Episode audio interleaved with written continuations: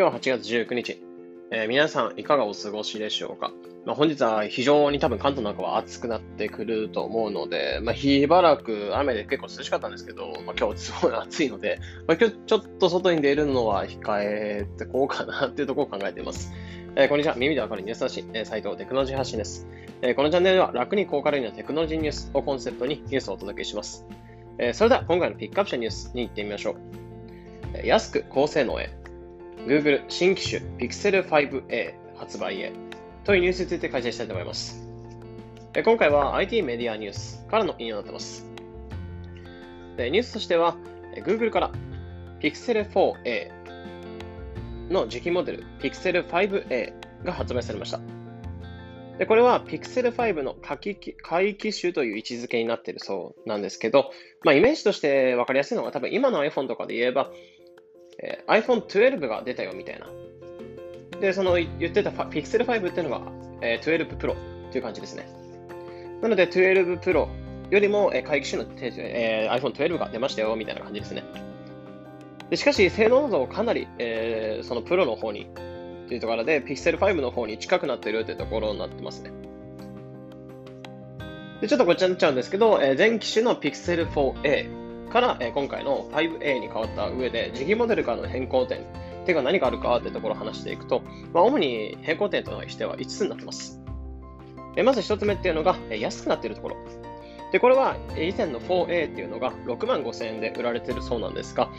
これが今回 5A になるになったんですけど、上位機種になったんですけど、5万1700円になったそうです。なので約8000円ほど安くなっているって感じになってます。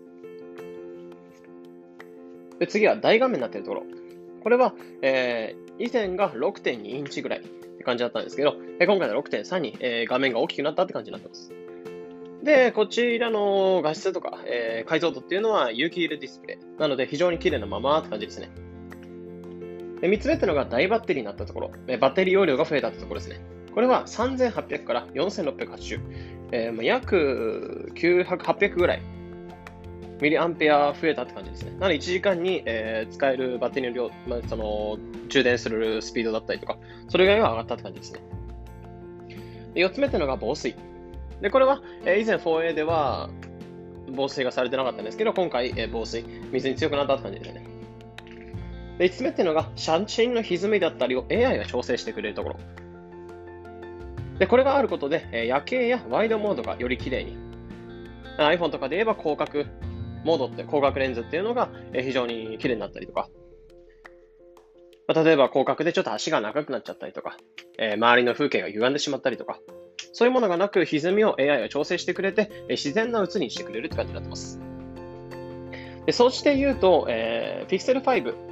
まあ、もちろん Pixel 4a よりも、えー、機能が良くなったってところがあるんですけど、え5と比べると何が違うかっていうと、色が選べない。えメモリーが小さくなってる、えカメラ画質が落ちるってとこがあるんですけど、まあ、それ以外を抜けば、えかなり機能っていうのが近くなってる。なので、えー、Pixel 5だったりとか高いって思うのであれば、え Pixel 4a、あごめんなさい、Pixel 5a の方がいいんじゃないかなってとこあります。で、これはオンラインストアだったりとか、えソフトバンクショップで8月26日から発売される形になってます。で、今回は、え、安く高性能へ、えー、Google 新機種 Pixel 5a 発売へというニュースについて解信しました。で、このニュースを受けて、ま、近々独自チップ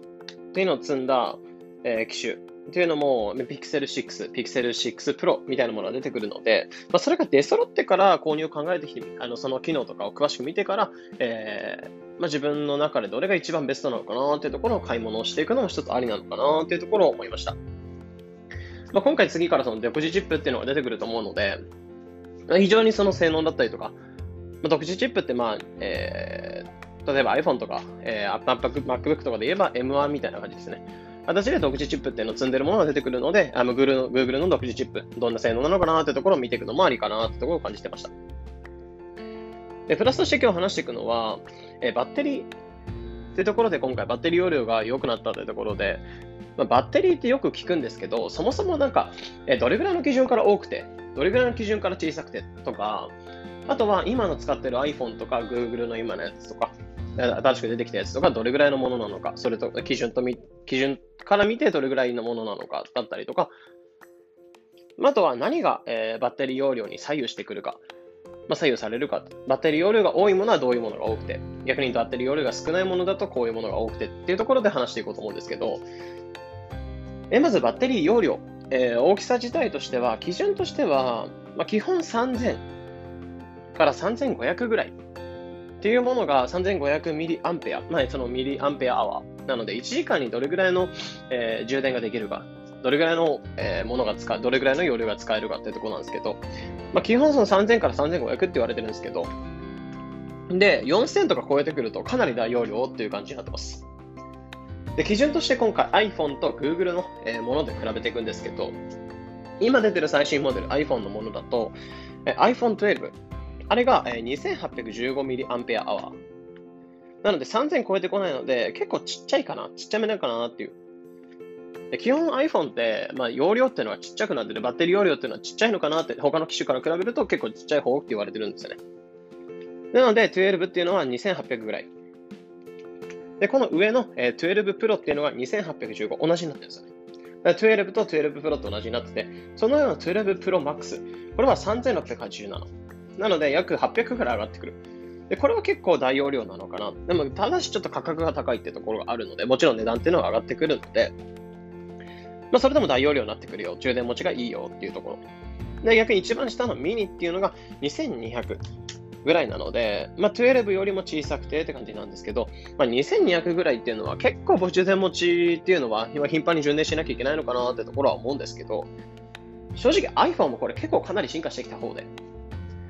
昔に出てた iPhone6 とか、なんかもう5つとか6つ前ぐらいになってくると、えー、容量っていうのが 1800mAh ぐらいだったんですよね。これもう約半分ぐらいになっちゃうんですよね。今の最新機種の一番上位機種、プロマックスに比べると。1800ぐらいなので、なので、ほぼ倍になってきているので、かなり iPhone も、えー、容量っていうのは改善されてきてる。で、新しく出てくる、まあ、予想されてる、まあ、来月ぐらいに予想されてる新しい iPhone なんかはもう少し上がってくるんじゃないかなってところも見てますね。なので、12、えー、12の次の30ぐらいはだいたい、3000ぐらいもしかしたら行くんじゃないかなってところも個人的には期待してますね。で、次が Google。今回出てきた、えー、5A っていうものがどれぐらいの容量かっていうと、まあ、さっき言ったように、えー、3800から4680に上がったってところなんですけど、もともとの 4A の3800っていうのはかなり大きかったかなと思うんですけど、それでも。大きかったかなと思うんですけど、まあ、これ12 Pro Max より大きくなってくるので、えー、それより大きくなってきてるかなってところなんですけど、それより4680に上がってるので、まあ、これ4680って、まあ、多分めちゃめちゃ大きいんですよね、正直。なので充電持ちめちゃめちゃ良くて、言っちゃえば、あの充電全く気にしなくて OK かなっていう。まあ、人によっては3日間ぐらいむしろ使えるんじゃないかなって、全然スマホ使わない人にとっては。なので3日間ぐらい使えるスマホなのかなって、まあ、使えても2日ぐらい。だからずっと動画とか見てた見てるのであっても、今の iPhone って、まあ、結構動画ずっと見てたりすると使い方によってはやっぱりずっと消耗って早いんですけど、まあ、この Google の機種って多分だいぶ長く使えるんじゃないかなっていうところは見てますね。で、次に話していくのが、まあ、そのバッテリー容量ってあるんですけど、何がその大きさで左右されるかってところなんですけど、主に3つあると思ってて、えー、画面の大きさ、解像度、えー、CPU 何個積んでるか。で、画面の大きさで言うと、より大きくなれば大きくなるほど、えそれを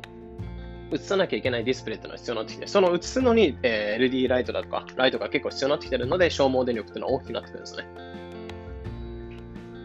なので、画面を大きくするのであれば、えー、バッテリー容量っていうのを大きくしていかないと消耗がかなり早くなる。なので、同じバッテリーを積んでたとして、画面大きい機種の方が、えー、バッテリー消耗が早いみたいな感じですね。で、二つ目は解像度。で、これは、私に画面の綺麗さですね。で、画面に綺麗に映そうとすると単純に容量って必要になってくるので、でさっき言ったように同じ画面であっても有機 EL 使ってるのか、普通の通常のディスプレイ使ってるのか、ってところでも、えー、消耗速度っていうのは違ってくるって感じですね。あとは、えー、3つ目っていうのは CPU 何個積んでるか。まあ、これは単純に、えーと、CPU って脳のよあの頭の良さなので、コンピューターの頭の良さなので、え、脳みそ何個ついてるかっていうところ。で、これは脳みそついてればついてるほど処理速度っていうのが速くなるんですけど、速くなるにつれてもちろん、えー、消耗速度っていうのは速くなってくるっていう感じなので、まあ、結構その多いほど CPU 積んでれば積んでるほど、えー、単純に消耗が早いって感じですね。とことで、プラスは今,、えー、今回 Google の新規シェアで出たところで話してたり、あとはプラスアルファのバッテリーの部分っていうのを本日話していきました。まあ、このような形でこのチャンネルではテクノロジーニュースを深掘りして、できるだけ分かりやすくお伝えしています。毎日の情報収集にお役立てください。また、忙しい方向けに無料で毎日10分テクノロジーを学べる LINE アット、ピックニュースというサービスを運営します。この世帯のもちろん1000円分のプレゼント企画だったり、メンバー限定の様々なキャンペーン情報というのを流しております。もしこれを聞いていて、まだ登録かって方がいたら、ぜひ概要欄のリンクから無料メンバー登録っていうのを待ってます。それでは、良い一日を。